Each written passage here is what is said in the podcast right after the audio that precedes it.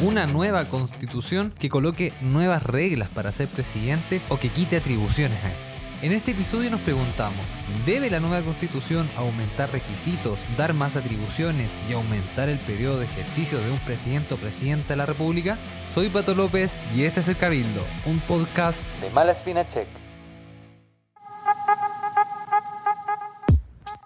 Ya han pasado más de 30 años del retorno a la democracia y el país ha tenido 5 presidentes de la República, pero no todos han ejercido 4 años, como lo ha hecho la expresidenta Bachelet y el presidente Piñera. Patricio Elwin gobernó por 4 años, pero tanto Frey y Lagos lo hicieron por 6. ¿Por qué?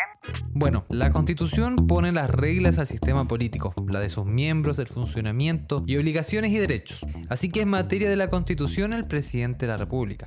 La constitución de 1980 fijaba un periodo presidencial de 8 años, pero cuando se realizó el plebiscito de 1988, el que se votaba si sí, si querían que Pinochet gobernara 8 años más, o no, y se llamaban elecciones presidenciales y parlamentarias. Fue acá cuando se implementó de manera transitoria la ley 18.825, que determinaba que el próximo presidente gobernaría por cuatro años y sin derecho a reelección. Pasado este periodo, el subsiguiente presidente gobernaría ocho años. Así es que Patricio Elwin gobernó cuatro años y mediante una reforma constitucional modificó de 8 a 6 los años presidenciales. Así que tanto Frey y Lagos gobernaron 6 años. Sin embargo, este último, con la gran reforma constitucional, bajó de 6 a 4 años y sin derecho a reelección.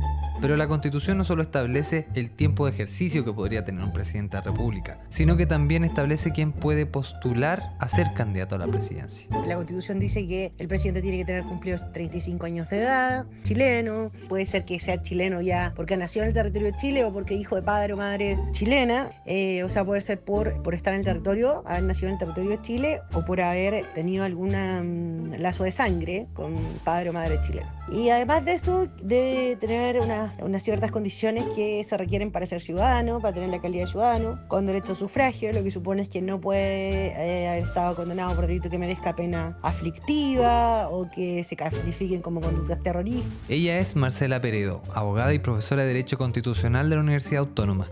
Ahora bien, el periodo de ejercicio son cuatro años, en Chile no hay reelección inmediata, lo que ha provocado una cosa bien rara, que la constitución prohíbe la reelección, pero curiosamente pasó con el periodo de la presidenta Chile y ahora con el periodo del presidente Piñera, que al terminar el mandato, eh, obviamente que no pueden volver a postular porque no hay reelección, pero nada dice sobre volver a postular después de que ha pasado el siguiente mandato. Y lo que se ha producido con eso eh, son sistemas intercalados que en la constitución no están, no están regulados.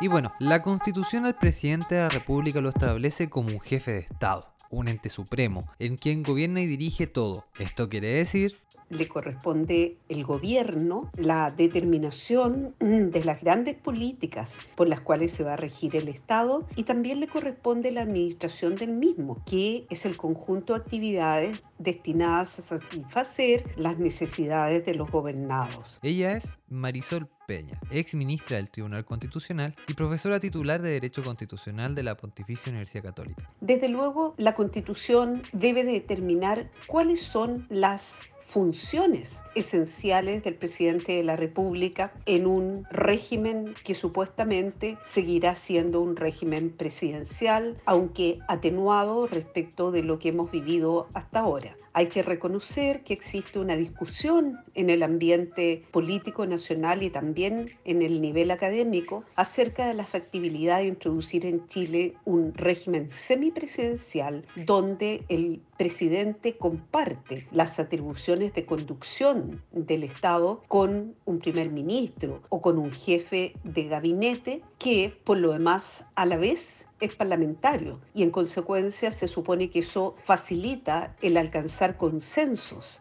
en materia política. Y como todo contenido constitucional, una nueva Carta Magna tendrá la disyuntiva si sumar o no atribuciones al presidente de la República, crear otro ente o no, y de hecho poner más requisitos a los candidatos a la presidencia. Pero la pregunta base es, ¿debería la Constitución reformar la figura del presidente de la República sumando, restando requisitos, deberes, atribuciones? Probablemente la nueva Constitución no solo se va a referir a las atribuciones genéricas del presidente, como en este caso he referido las de gobernar y administrar el Estado, aunque lo haga en forma compartida, sino que sus atribuciones especiales, como ocurre actualmente. El presidente tiene atribuciones especiales de naturaleza legislativa, administrativa, internacional, económica, eh, militar y, por supuesto, en materia de relaciones internacionales. Es probable que la nueva constitución entonces no innove en esa materia no tiene que ver tanto con los requisitos, a mi juicio, sino que tiene más sentido en materia de atribuciones. Ha habido eh, una discusión sobre la cantidad de atribuciones que tiene el presidente, que son atribuciones exclusivas, en materia legislativa principalmente, si es que él puede ser el único que puede iniciar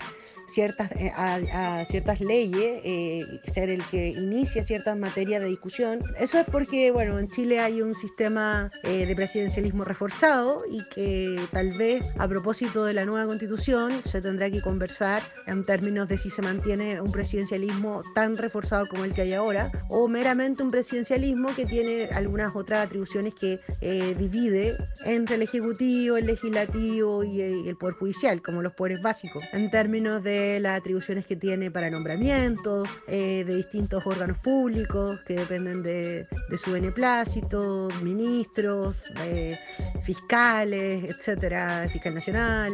Hay ciertos nombramientos en los que el presidente incide directamente y, también en el sistema presidencial reforzado chileno hay bastante injerencia. Eh, en, en materias judiciales también respecto del indulto, respecto al nombramiento de los ministros de Corte Suprema. Y sobre el sistema de gobierno, si presidencialista, semipresidencial o parlamentario, eso lo dejaremos para otro capítulo. El Cabildo es una producción original de Mala Spinachet. Lo puedes escuchar en todas las apps de podcast. Y si te gustó este capítulo, compártelo con alguien a quien le pueda interesar. Búscanos también en Twitter e Instagram como en nuestro sitio web malespinachek.cl. En la producción estuvieron Augusto Valenzuela y Pato López.